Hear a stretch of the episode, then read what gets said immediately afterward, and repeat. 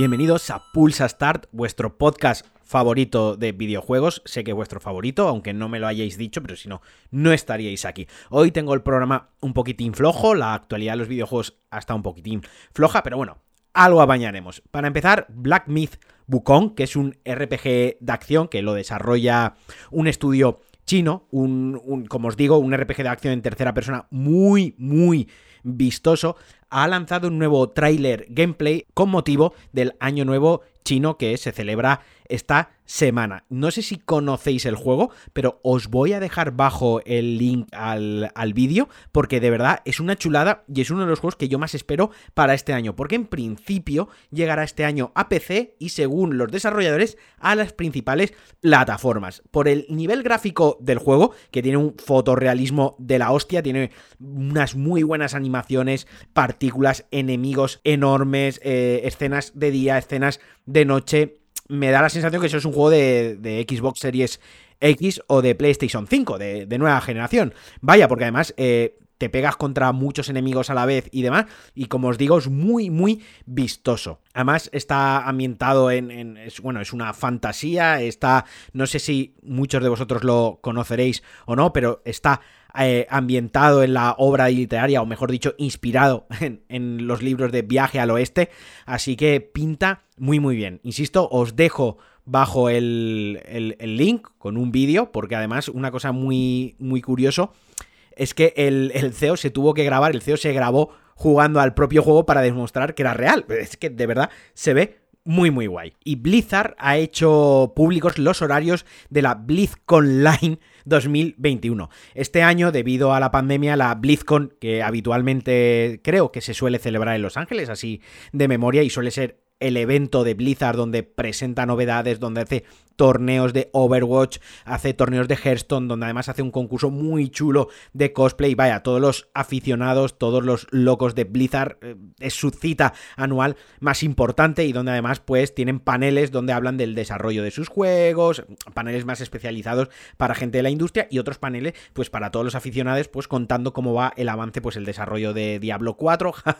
el Diablo 4 son los padres. Del Diablo también este para móviles, que eso, eso casi que fue un insulto a la, a la integridad y a la dignidad de todos los que amamos los videojuegos. Pero bueno, como digo, debido a la pandemia, este año será online y además este año será totalmente gratuito, porque otra cosa que, la mayoría de vosotros sabréis, pero de todas formas lo comento, eh, se tiene que comprar un ticket virtual si quieres ver todos los paneles y ver todas las movidas, pues siempre se tiene que comprar como una entrada virtual, pues este año será gratuito todo, todo el contenido. Pero bueno, la conferencia inaugural eh, se celebrará el, viernes 19 de febrero a las 11 de la noche, horario central europeo y terminará más o menos una hora después, o sea, durará de 11 a 12 y pues, si hay algún retraso, pues vosotros bloquearos en la agenda de 11 a 1. El sábado 20 a las 12 de la noche también al terminar el evento central, empezará una serie de charlas y de presentaciones que durará aproximadamente unas 2, 2 horas y media. De todas formas, también os voy a dejar bajo un link con los horarios completos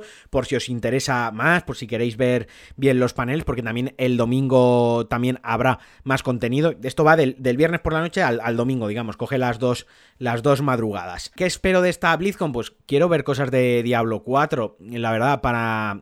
Espero no enfadar a nadie con esto que voy a decir, pero Blizzard ahora mismo está quizás en su peor momento, está sepultada, no tiene nada relevante, no tiene nada en el horizonte con una fecha clara, Overwatch no ha salido como esperaban, eh, también a ver qué dicen de Overwatch 2.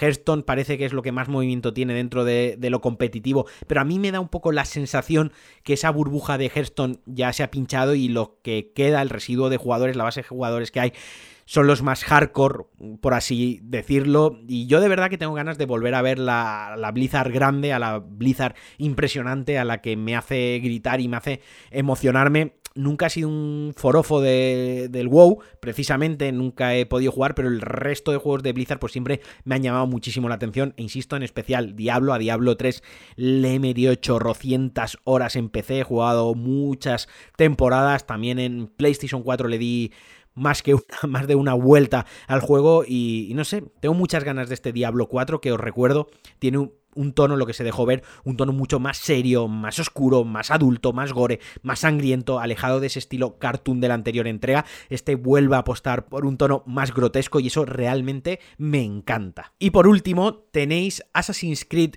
Chronicles China gratis para PC a través de Ubisoft Connect.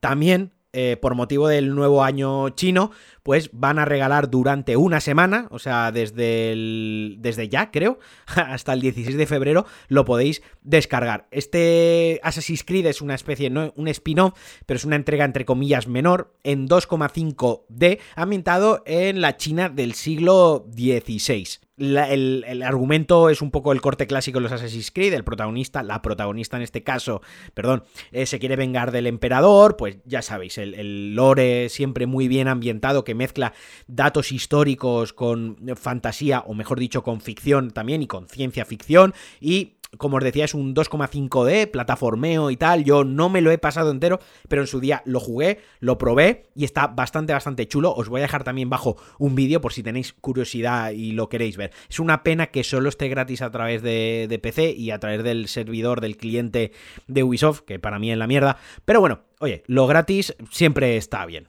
Y hasta aquí el Pulsa Start de hoy. Espero que os haya gustado. Ha sido un poco más breve, un poco más descafeinado. Os pido disculpas, pero bueno, me apetecía grabar, me apetecía traer otro episodio de Pulsa Start. Y aquí está. Os mando un abrazo muy fuerte a todos y adiós.